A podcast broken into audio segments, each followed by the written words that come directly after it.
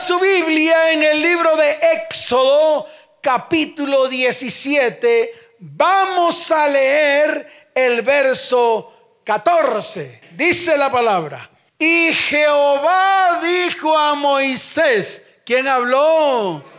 Claro, habló Dios. No habló cualquiera, habló Dios. Dios podía hablar con Moisés y Moisés podía hablar con Dios. Moisés podía subir a Dios. Moisés, ¿qué? Podía subir a Dios, dice la palabra, y Moisés subió a Dios. ¡Wow! ¡Qué nota!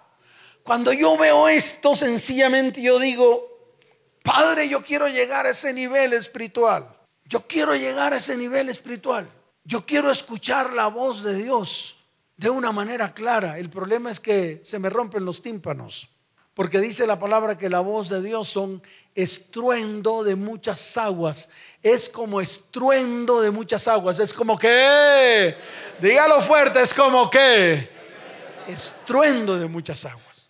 Entonces dice la palabra, y Jehová dijo a Moisés, escribe esto para memoria en un libro. Escribe esto para memoria en dónde? Aquí está escrito para memoria. Aquí está, mírenlo. El que usted tiene ahí. Moisés fue obediente hasta la muerte. Escribió el libro que Dios le dijo que escribiera. ¿Cuántos dicen amén? Y dice la palabra, y di a Josué, ¿a quién le mandó a decir? Dígalo fuerte a quién. Claro, a Josué. ¿Por qué? Porque Josué era el guerrero. ¿Quién era Josué? Claro, era el guerrero. Era el que se podía levantar como un guerrero para combatir a todos los enemigos del pueblo de Israel. Fíjense que Moisés nunca peleó, porque Moisés era el profeta. Aarón nunca peleó, porque Aarón era el sacerdote. Aarón era el que. Ur nunca peleó. Ur era el esposo de la hermana de Moisés. El único que fue capacitado para pelear fue Josué. Porque Dios lo estaba levantando como un guerrero, lo estaba levantando como que, dígalo fuerte como que. Pero Dios en este tiempo quiere levantar familias, no solamente familias sacerdotales, no solamente familias proféticas, sino también familias guerreras, familias que guerreras que se levanten como Josué para pelear las grandes batallas que Él nos ha puesto a pelear en este día. ¿Cuántos dicen amén? Entonces hoy vamos a ser profetas, sacerdotes y guerreros. Hoy Dios nos va a cubrir, nos va a dar esa autoridad para que usted abra su boca y pueda profetizar. Nos da la autoridad para que usted sea sacerdote de su casa y nos da la autoridad para que podamos ser guerreros del Dios Altísimo y poder combatir a nuestros enemigos. ¿Cuántos dicen amén? ¿Cuántos dicen amén? Dele fuerte ese aplauso al Señor.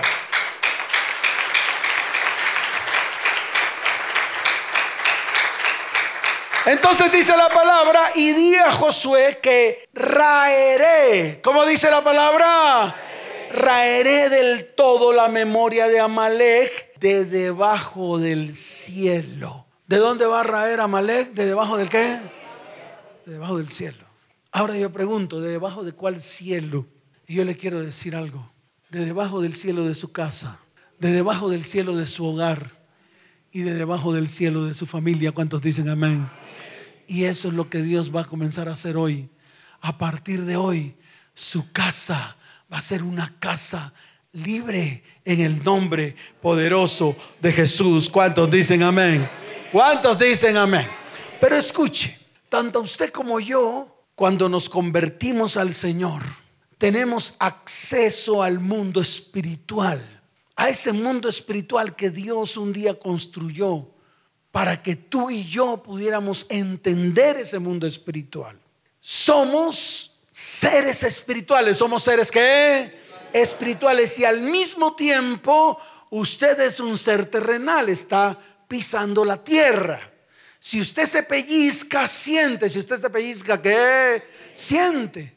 Usted siente el dolor en su corazón. ¿Qué siente en su corazón? Tristeza. ¿Qué siente en su corazón? Alegría. ¿Qué siente en su corazón? Dependiendo de su estado de ánimo. ¿Por qué? Porque usted además de ser un ser espiritual, también es un ser terrenal y tiene que caminar por esta tierra. No puede solamente volar, no solamente puede llevar todo a, a lo espiritual, tiene que también pisar esta tierra. Porque eso nos ha constituido el Señor. Espíritu, alma y cuerpo. ¿Qué nos ha constituido el Señor? Claro, espíritu y alma y cuerpo. Pero en nosotros tiene que crecer el espíritu más que el alma. Tiene que crecer el espíritu más que el qué.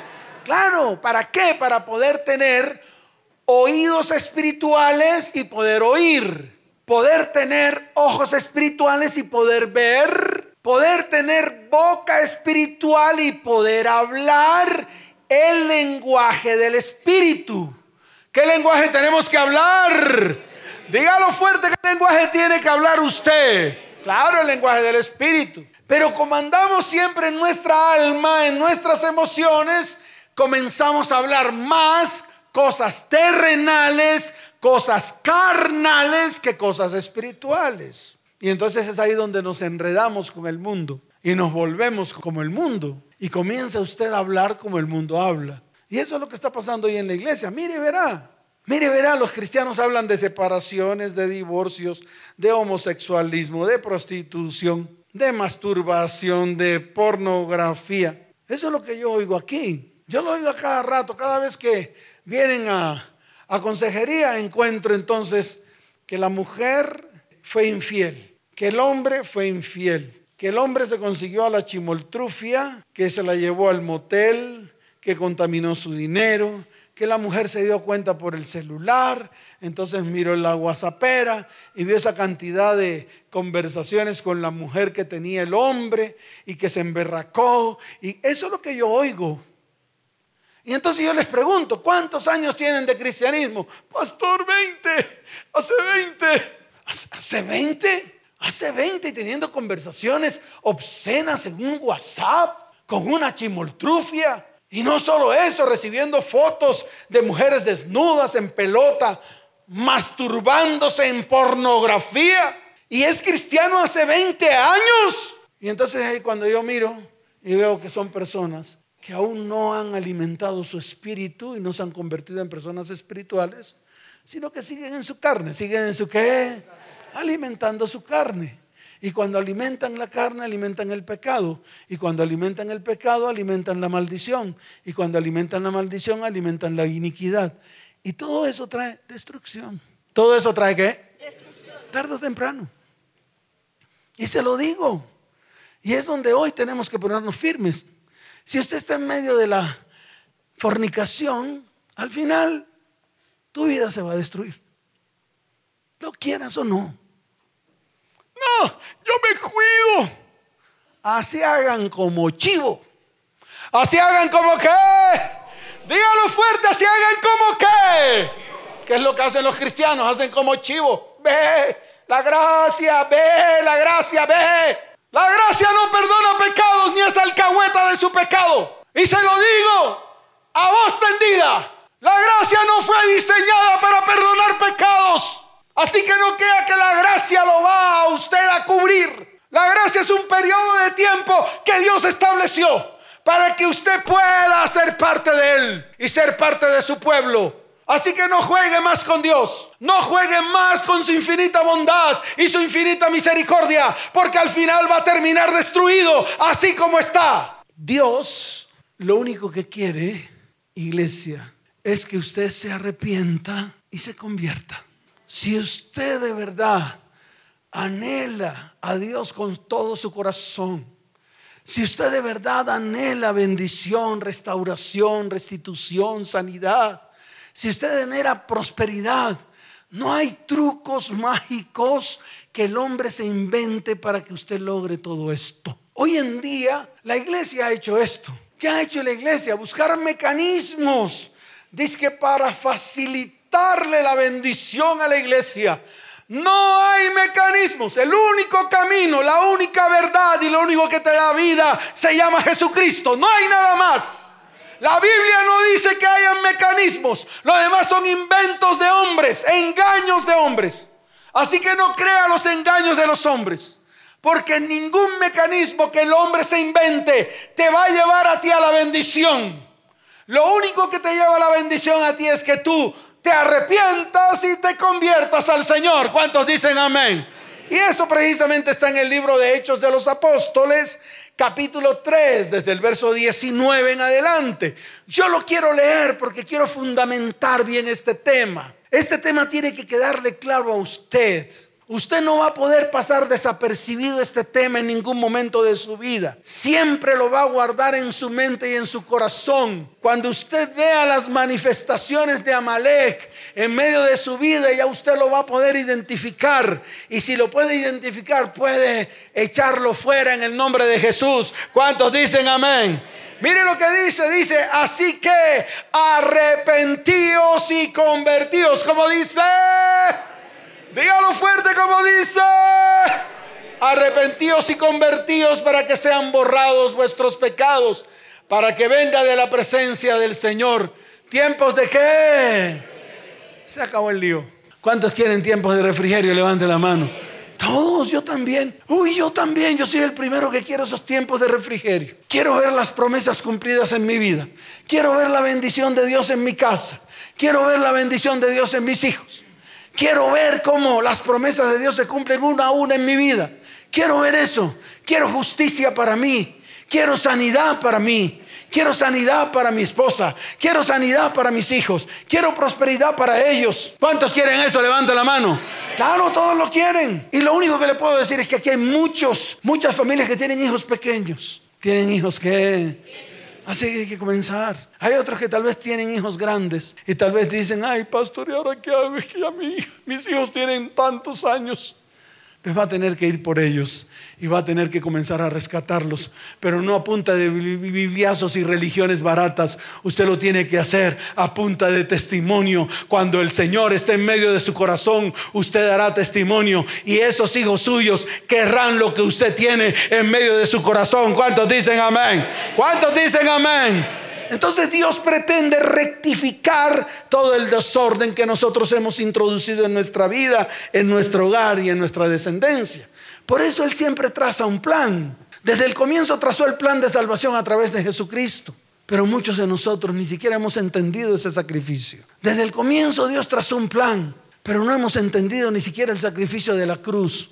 No hemos entendido nada y hemos convertido todo lo que Él dejó escrito en religión. Y ese es el problema del pueblo. Entonces el pueblo recibe migajas y dice, ay, las bendiciones de Dios.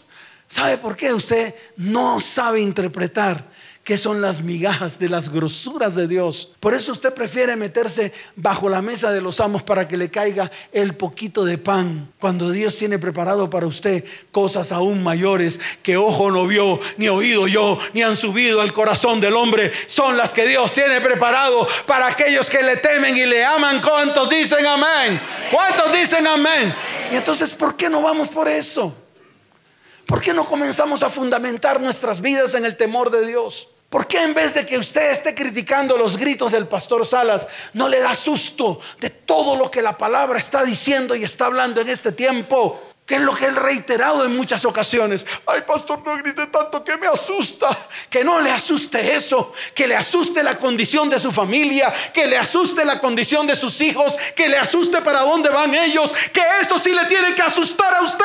Y ahí es cuando usted se tiene que levantar en clamor por ellos. Están grandes, no importa. Así tengan 50, 40, 30, la edad que sea. Pero usted va a tener que dar cuentas por sus hijos delante de Dios. ¿Y qué le va a decir? Ay, Señor, yo le di la plática para la educación. Y le di esto, la ropita, los zapatos tenis, los otros zapatos. Le di cartera, le di vestido, le di, le di corbatas y por eso soy bueno. No por eso usted es bueno. Usted no es bueno por cumplir sus responsabilidades. Eso no lo hace bueno a usted. Y eso le tiene que quedar claro. ¿Cuántos dicen amén? Entonces Dios tiene un plan. Tiene un plan de redención, de sanidad, de libertad. El mismo Jesús, cuando llegó a la tierra, cuando pisó la tierra, cuando comenzó a establecer su ministerio, cuando comenzó a, ejecutar lo que el Padre le mandó hacer, Lo primero que hizo fue abrir el libro de Isaías, capítulo 61. Pues para nuestras Biblias es Isaías capítulo 61. Ahí en la Torah no tiene ni siquiera capítulo ni versículo. Simplemente dice la palabra que abrió el libro del profeta Isaías y comenzó a leer y dijo, el Espíritu de Jehová o del Señor está sobre mí porque me ungió Jehová y me ha enviado. Y todo lo que está escrito en el libro de Isaías capítulo 61 es lo que Él vino a hacer tanto por ti como por mí. Se acabó el lío. Ay, no, eso me lo hace mi pastor querido. ¿Cuál pastor querido? Su pastor no da la vida por usted, ni va a dar la vida por usted. No sea soquete, no sea sordo, que un hombre no puede dar la vida por nadie, y mucho menos los pastores de hoy, que en vez de predicar la palabra se ponen a predicar basura y porquería. De cómo vivir bien. A ver, ¿cómo vivir bien? ¿Qué tal esas? ¿Cómo vivir bien? Para poder vivir bien, lo primero que hay que hacer es dejar de vivir mal. Y para dejar de vivir mal, lo primero que hay que hacer es arrancar la maldad, la maldición y la iniquidad de su casa, su hogar y su familia. No hay otra. Se acabó el lío. No hay otra. Ay, yo quiero tener plata. No hay otra. Deje de ser sordo, no hay otra. Esa es la única manera de vivir bien. La única manera de vivir bien es arrancar el mal quitar la maldad y quitar la iniquidad en medio de su vida, su casa, su hogar y su descendencia. Y hubo uno que vino a quitarla. Hubo uno que vino a qué? Dígalo fuerte, hubo uno que vino a qué? A quitarla, se llama Jesucristo. Imagínate, nosotros somos cristianos y todavía no lo hemos entendido. ¿Qué tal los que no son? Imagínate, nosotros somos cristianos y ni siquiera se ve libertad en las familias, al contrario. Todo lo que yo veo aquí es destrucción. Y todo lo que veo aquí y allá, porque es que vienen de todas partes, vienen de todos lados. Amén. Muy bien, escuche bien. Le vamos a echar un vistazo histórico a quién es Amalek para que usted lo entienda. Para, que usted entienda qué es capaz de hacer con el pueblo de Dios. Aquí nos hemos reunido el pueblo de Dios. Mírelo dónde está. ¿Cuántos son parte del pueblo de Dios? ¿Cuántos se han constituido pueblo de Dios? Esto, muy bien. Entonces esa es una determinación. Yo determino en mi corazón constituirme pueblo de Dios. Entonces echemos un vistazo. Mire, Amalek, nieto de Esaú. ¿Nieto de quién? Esaú, hermano de Jacob. Esaú y Jacob, hijos de Isaac. Isaac, hijo de Abraham. Abraham tuvo dos hijos. Uno llamado Ismael, que se fue para el monte Seir. El otro llamado Isaac, la promesa. A través de Isaac vinieron dos. Uno Esaú, o llamado Edom, que de ahí vienen los edomitas, se fue con Ismael para el monte Seir y el otro Jacob. Jacob, el hombre que Dios destinó para que a través de él viniera un pueblo y ese pueblo iba a ser llamado pueblo de Dios. ¿Cuántos dicen amén? Eso lo tiene que entender. Ya, hasta ahí es la parte histórica. Entonces de Esaú vino una descendencia, de esa descendencia sale Amalek. Amalek viene con toda la carga y todo el odio de Esaú hacia su hermano Jacob. Toda la carga y todo el odio de quién? De Esaú, hermano de quién? De Jacob. Jacob, de ahí nace el pueblo de Dios. Entonces, imagínense quién es Amalek. Primero que todo, un espíritu cargado de odio y cargado de rencor, listo para destruir. ¿Está listo para qué? Dígalo fuerte, ¿está listo para qué? Eso está en el libro de Génesis capítulo 36, verso 12. Dice, y Tina fue concubina de Elifaz, hijo de Esaú, la cual le dio a luz a Amalek. Estos son los hijos de Ada, mujer de Esaú. Génesis capítulo 36, verso 12. Y de aquí sacamos de que había mucho odio entre Esaú y Jacob. Recuerde que Esaú le vendió la primogenitura a Jacob y después empezó a perseguir a Jacob. ¿Cuántos dicen amén? Jacob, de ahí nació el pueblo de Dios, el pueblo de Israel. ¿Cuántos dicen amén? Muy bien. Ese odio fue transmitido a su descendencia y es por eso que Amalek atacó a Israel por la retaguardia cuando el pueblo de Israel sale de tierra de Egipto. Entonces la historia yo creo que usted se la conoce, pero qué bueno es que yo se las se la relate para que usted entienda qué fue lo que ocurrió ahí. ¿Qué ocurrió ahí? Pues el pueblo de Israel salió del Mar Rojo. Recuerde que el mar se abrió, atravesaron el mar, hicieron fiesta. ¿Hicieron qué? Hicieron una fiesta en honor al Señor que los liberó de tierra de Egipto Dice la palabra que el pueblo de Israel siguió su camino y cuando iban por un collado se le atravesó a Amalek. ¿Quién se le atravesó? Amalek. Pero no lo hizo como lo haríamos nosotros. somos fronteros, somos directos, no nos tragamos nada, no nos tragamos qué? Nada, no somos hipócritas, no nos ponemos antifaces ni mucho menos máscaras. Por eso decimos las cosas como están escritas. Duelen, pero ¿y? Yo prefiero que me duele, que me digan la verdad y no que me hablen hipócritamente y me digan mentiras. ¿A cuánto le gusta que le digan mentiras? Levante la mano. ¿A cuánto le gusta que le digan verdades? Levante la mano. Listo, se acabó el lío. Entonces usted está en un buen lugar. Porque aquí no le decimos mentiras a nadie. Decimos la verdad y de frente. Así no les guste. Porque al primero que no le gusta es a mí. Al primero que no le gusta es a quién. Claro, a mí no me gusta que me diga la verdad Dios pero Dios me las canta y me las canta directa. ¿Por qué? Porque un día le dije, cántamela directa. Por eso cuando yo hablo de estos temas, el primero que se levanta contra mí es el espíritu contra el cual voy. Y se levanta en mi casa, porque Amalek reina en su casa. ¿Dónde reina Amalek? Claro, cuando usted le abre la puerta. Entonces Amalek no fue de frente, fue en la retaguardia. Eso, cobarde, como, como con puñal trapero. ¿Como con puñal qué? A traición, sí. Ahora le voy a decir quiénes son los primeros traicioneros. Ustedes. Ustedes cuando traicionan a sus esposas. Cuando le empujan la puñalada por la espalda. Cuando consiguen chimoltrufias y destruyen su hogar y sus hijos. Ustedes son los traperos que por la espalda hieren su casa, su hogar y su familia y se esconden y detrás de las puertas y detrás de los moteles van a cometer sus adulterios. Ustedes, ustedes son los Amalek al cual hoy van a tener que arrancar de sus vidas. Ustedes son los traperos, traicioneros, murmuradores, habladores, chismosos. Esos son los Amalek que de frente parecen bonitos, pero por dentro están podridos. Dios quiere sacar a Malek de sus vidas para que venga la bendición sobre su casa, su hogar y su descendencia. Y ese es el comportamiento de Amalek. Así que cuando usted levanta su voz para ser un traicionero, para matar por la espalda su casa, su hogar, su descendencia, sus amigos, entonces usted se vuelve Amalek. ¡Uy! Puñalado de frente, pastor. Pues que le duela porque usted se pone firme o Amalek lo destruye. Ese es Amalek. En vez de coger por la parte de adelante, fue por la parte de atrás. Entonces, ¿quiénes estaban en la parte de atrás? Sus hijos. ¿Quiénes estaban por la parte de atrás? Su esposa. ¿Le gusta o no? Cuando usted cometió esa traición, los que estaban en la cola eran sus hijos. Los que estaban en la cola era su cónyuge. Los que estaban en la cola eran todos esos años que ese hogar, que el hogar que usted constituyó, comenzó a hacer algo por usted y usted comenzó a hacer algo por ellos. ¿Si ve el Espíritu? ¿Si ve que no está fuera de nosotros? ¿Si ve que Satanás lo mete dentro de usted, dentro de su mente y dentro de su corazón? Por eso usted es capaz de hacer lo que hace. Por eso usted es capaz de cometer los más grandes adulterios, llevándose por delante hijos. ¿O a quién se lleva por delante? A ese hijito que usted dice que nació, ay, lindo mi hijo. Ante la primera carga emocional, cuando vio a la chimoltrufia, es el primero que coge y suelta, ¡poc! y lo deja caer y lo mata. Y daña el corazón de su cónyuge.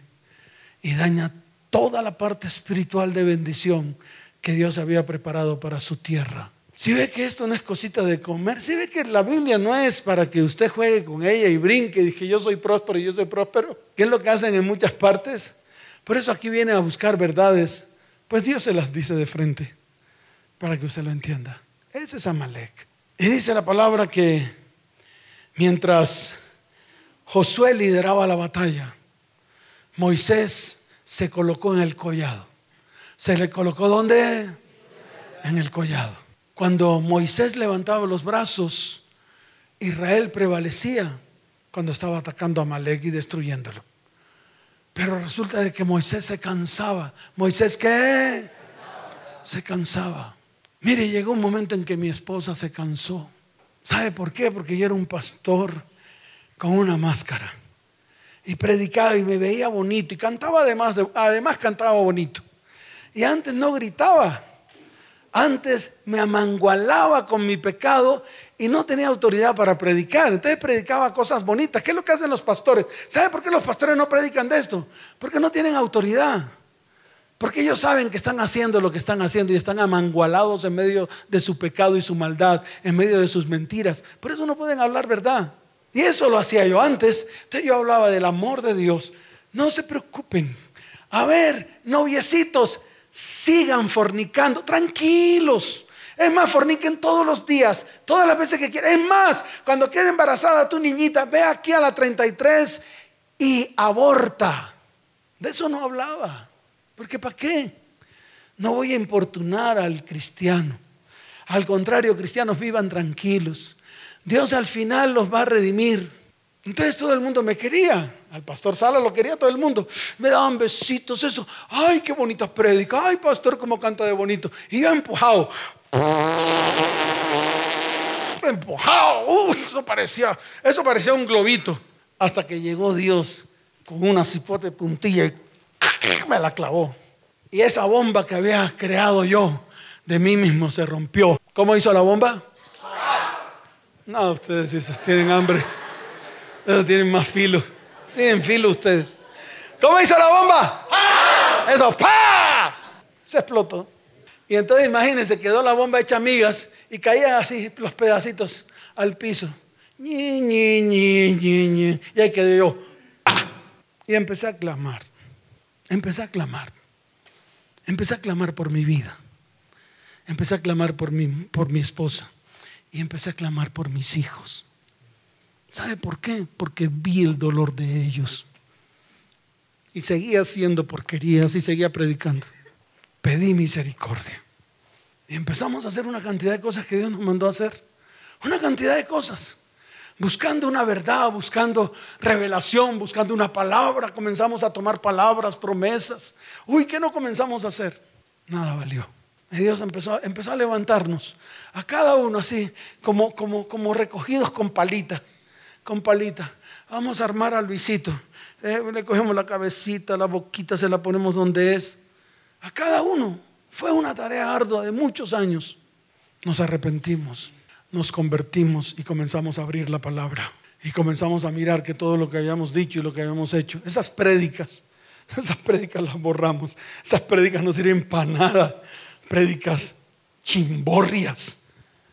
Prédicas salidas de contextos bíblicos todo humano, todo tranquilos, todo, uy, no, terrible. Cuando yo oigo esas prédicas, yo digo, Dios mío, ¿qué es esto? Señor, perdóname, misericordia. Era un soquete, un soquete. ¿Y sabe por qué? Porque nunca quería ver la realidad de lo que Dios podía hacer en mi vida, en mi hogar y en mi descendencia. Amalek se metió y destruyó. ¿Qué hizo Amalek? se metió y destruyó. Moisés levantaba las manos, se cansaba, así como tal vez se cansó su cónyuge. Aquí lo vemos cómo se cansan cónyuges. Mujeres se cansan de esos manes, de hombres que vienen y se sientan aquí adelante todos bonitos. Pastor, se me destruyó el hogar. ¿Y qué pasó? Mi mujer ya se fue con otro. Ah, o sea que sus hijos los está criando otro. Sí, y, además me dijo que la casa no era mía. Y allá puso a vivir al man en mi propia casa. Se cumple lo que dice la palabra. La maldición está ahí. ¿Y qué dice la maldición? Dice, edificarás casa y otro habitará en ella. Tendrás hijos y otros apacentarán a tus hijos. Tendrás mujer y otro se acostará con ella. Y lo dice la Biblia, no lo dice el pastor para que usted lo entienda. ¿Y no es lo que le está pasando? Ya usted no tiene mujer. Ha tenido tantas que ninguna es. Y la que era, la que tuvo sus hijos, ya está apacentando con otro. Ya se acostó con otro, ya está con otro.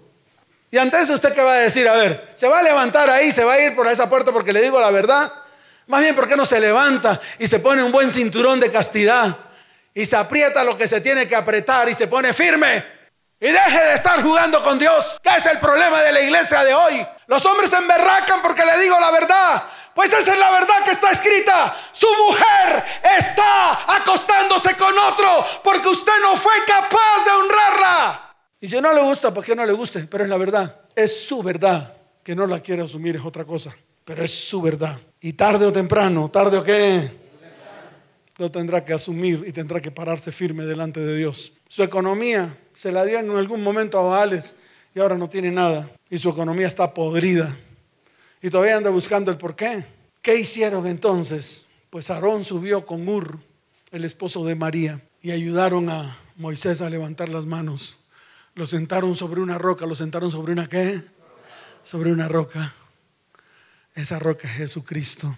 Y comenzaron a pelear la batalla hasta tal punto de que Josué venció a todos los, los amalecitas en ese tiempo. ¿Cuántos dicen amén? ¿Cuántos dicen amén? Dele fuerte ese aplauso al Señor.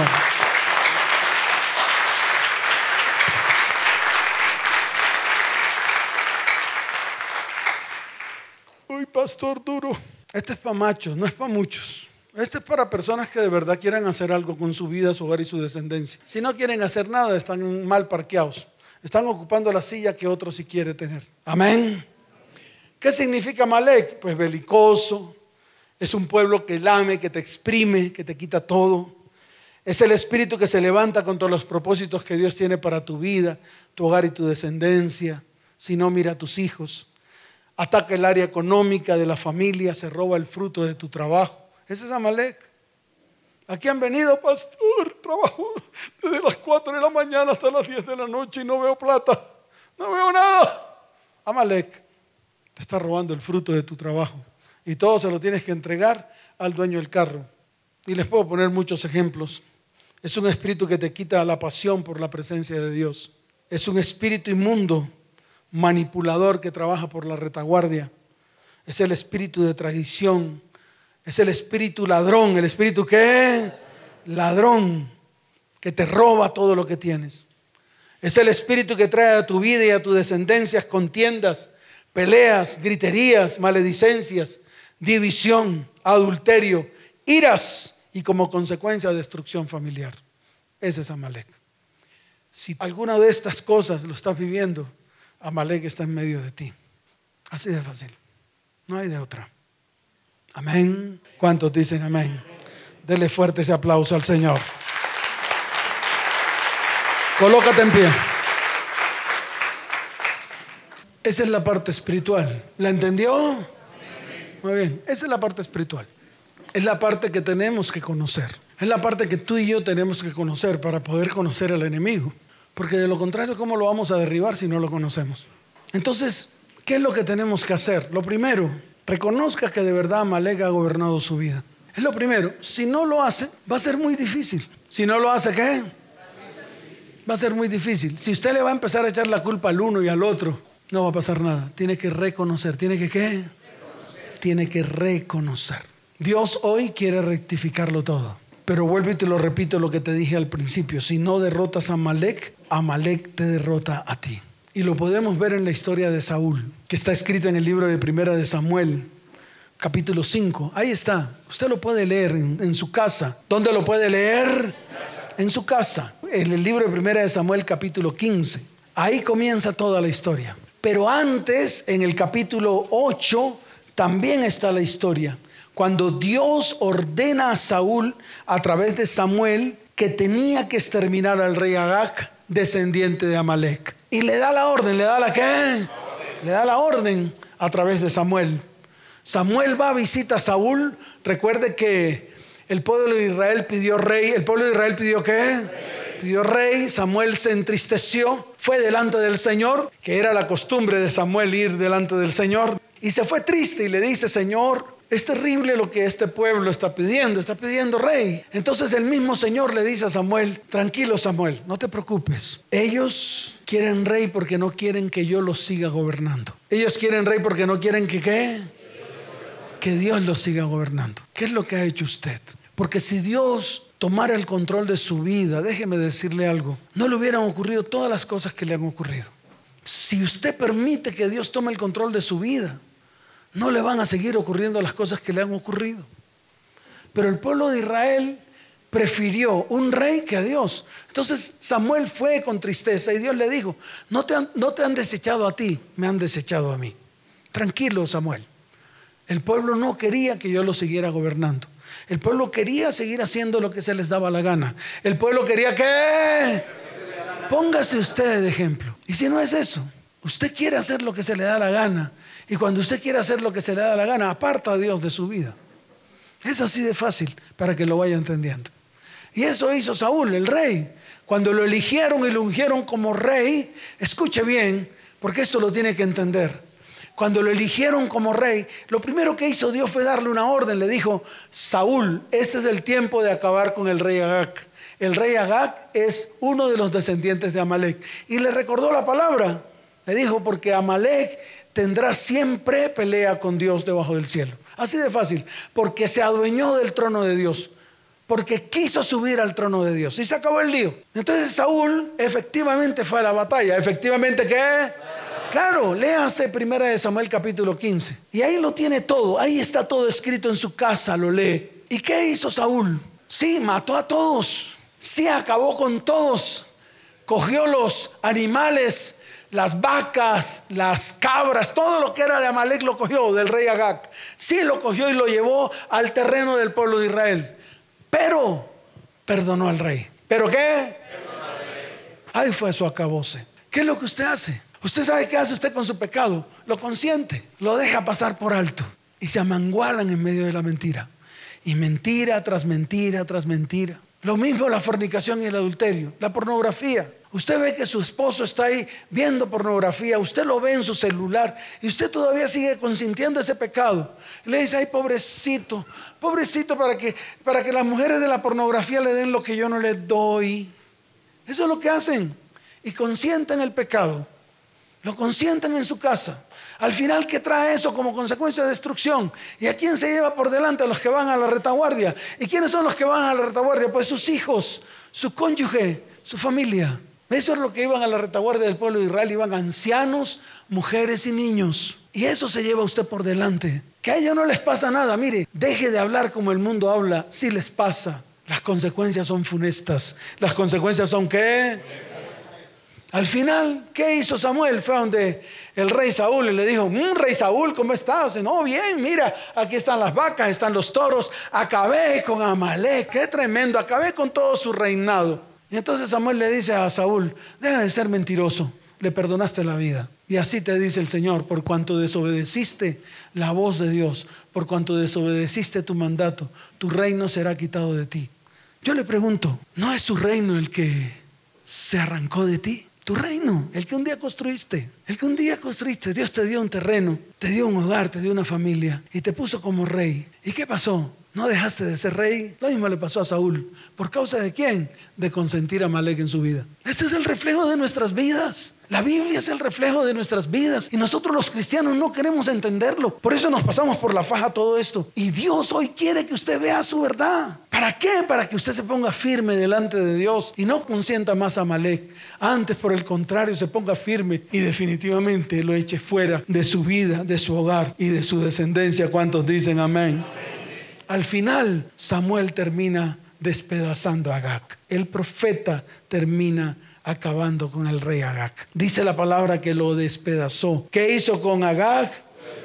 Lo despedazó. Y mira lo que le pasa a Saúl, para que usted lo entienda, para que usted vea el peso espiritual que tiene esto. Al final, Saúl fue muerto por un amalecita. Eso está en el libro de Segunda de Samuel, capítulo primero, desde el verso 6 hasta el verso 10. Dice la palabra del Señor. Al tercer día, verso 2, sucedió que vino uno del campamento, dijo David, aquel hombre que le daba las nuevas. ¿Cómo sabes que han muerto Saúl y Jonatán su hijo? El joven que le daba las nuevas respondió, casualmente vine al monte de Gilboa y hallé a Saúl que se apoyaba sobre su lanza y venían tras él carros y gente de a caballo. Y mirando él hacia atrás me vio y me llamó, yo dije, heme aquí, y me preguntó, ¿quién eres tú? Y yo le respondí, soy Amalecita. ¿Soy qué?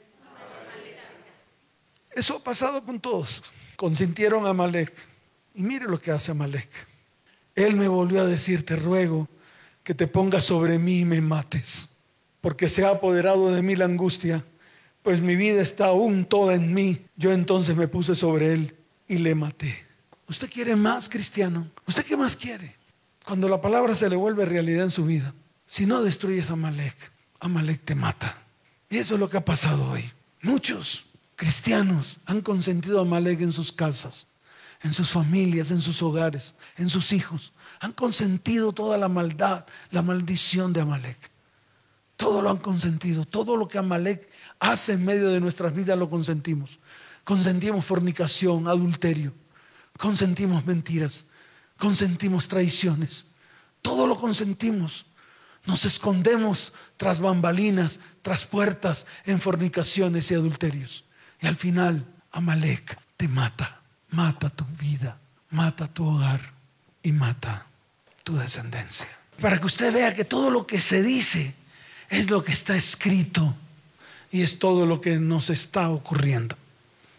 ¿Qué mató tu casa? ¿Qué mató tu hogar y qué mató tu familia? Amalek. ¿Por qué? Porque lo consentiste, lo consentiste, lo consentiste.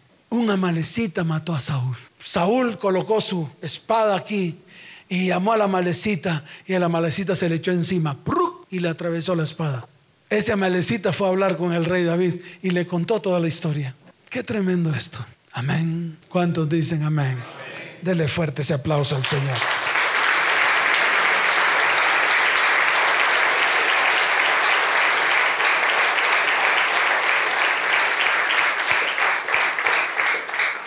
Hoy es un día para ser libre, hoy es un día para qué. Entonces la pregunta es, ¿cuántos quieren ser guerreros de Dios para combatir a Malek? Levante la mano. Muy bien, el problema es que tenemos que recuperar la autoridad. Si no la recuperamos, ahí estará diciendo usted yuca, racaya, piña y no va a pasar nada. De verdad arrepiéntase y vuélvase al Señor con todo su corazón. Es todo lo que tiene que hacer. Amén. Levante su mano derecha y dígale, Señor, hoy es un día profético. Hoy, Señor, me quiero convertir a ti con todo mi corazón en arrepentimiento delante de tus ojos. Dígale, Señor, no quiero ver más mi familia destruida. No quiero ver más mi descendencia destruida. Por lo tanto, hoy me levanto delante de ti. Señor, hoy acepto que tú seas mi Dios y que yo sea tu pueblo. Señor, hoy tomo la decisión de ser para ti un pueblo santo a Jehová nuestro Dios, como Él lo ha dicho. Señor, Hoy yo declaro que soy especial tesoro sobre todos los pueblos que hay sobre la tierra. Padre, quiero ser un pueblo único de entre todos los pueblos que están sobre la tierra. Señor, hoy tú declaras que soy pueblo tuyo de tu exclusiva posesión. Por lo tanto, tomo la decisión delante del cielo y delante de ti ser parte de tu pueblo, de ese pueblo apartado. Señor, hoy es el día, es el día que tú has preparado. Es el día que tú has preparado para traer libertad a mi vida, a mi hogar y a mi descendencia en el nombre de Jesús. Amén. Y amén. ¿Cuántos dicen amén? Muy bien. Libro de Joel capítulo 2 desde el verso 15 hasta el verso 17. Mire lo que dice. Tocad trompeta en Sión, proclamad ayuno, convocad asamblea reunid al pueblo, santificad la reunión, juntad a los ancianos, congregad a los niños y a los que maman salgan de su cámara el novio y de su tálamo la novia. Entre la entrada del altar lloren los sacerdotes ministros de Jehová y digan, perdona, oh Jehová, a tu pueblo, y no entregues al oprobio tu heredad para que las naciones se enseñoren de ella, porque ¿qué han de decir entre los pueblos dónde está su Dios? Y dice la palabra, y Jehová, solícito por su tierra, perdonará a su pueblo. ¿Cuántos necesitan ser perdonados? Se acabó el lío. Es todo. Todos nosotros tenemos que pedirle perdón al Señor Todos. Ninguno se escapa. Yo no me escapo. Nadie de los que están aquí se escapa. Así de fácil es. Toca trompeta. Levanten su mano al cielo. Todos. Yo también.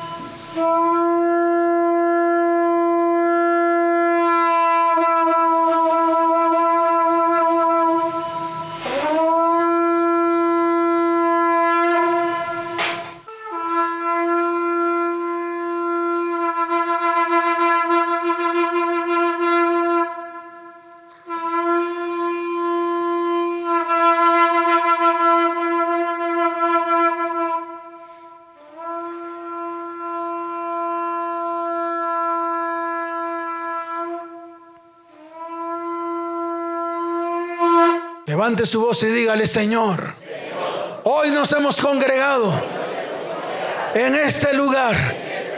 Nos hemos reunido para pedirte perdón, para clamar por el perdón, para clamar por redención, para clamar por remisión de pecados.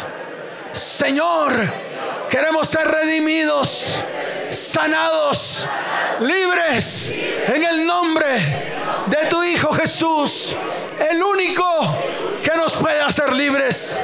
Padre, hoy reconocemos que hemos introducido en medio de nuestra vida casa, hogar y descendencia a Amalek y nos ha destruido, ha destruido nuestra retaguardia. Mas hoy nos levantamos en el nombre de Jesús.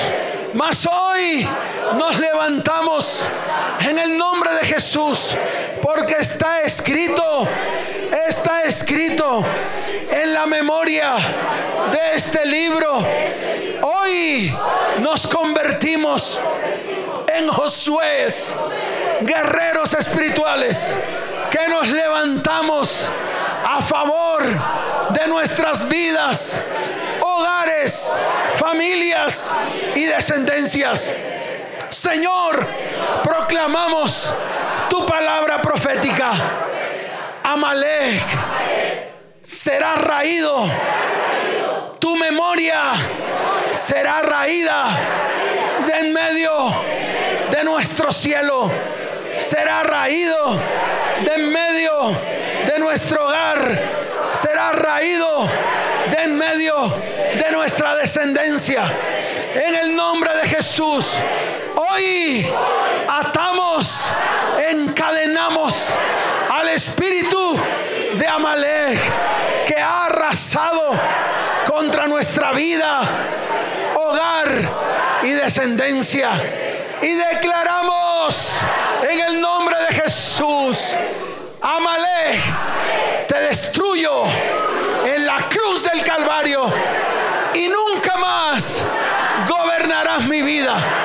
Nunca más gobernarás mi casa. Nunca más gobernarás mi hogar. Nunca más gobernarás mi descendencia. Nunca más gobernarás en medio del propósito que Dios ha puesto sobre mi vida sobre mi casa, sobre mi hogar y sobre mi descendencia. En el nombre de Jesús. Amén. Y amén. Dele fuerte ese aplauso al Señor.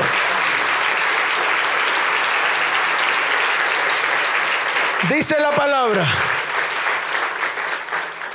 que Moisés levantó un altar y ese altar fue llamado Jehová Nishi que significa el Señor es mi bandera y va delante de mí para derribar todo espíritu inmundo llamado Amalek que se ha posesionado en mi vida, en mi casa, en mi hogar y en mi descendencia. Levante su mano derecha y dígale, Señor, hoy declaro que tú eres Jehová Nishi, Jehová mi bandera.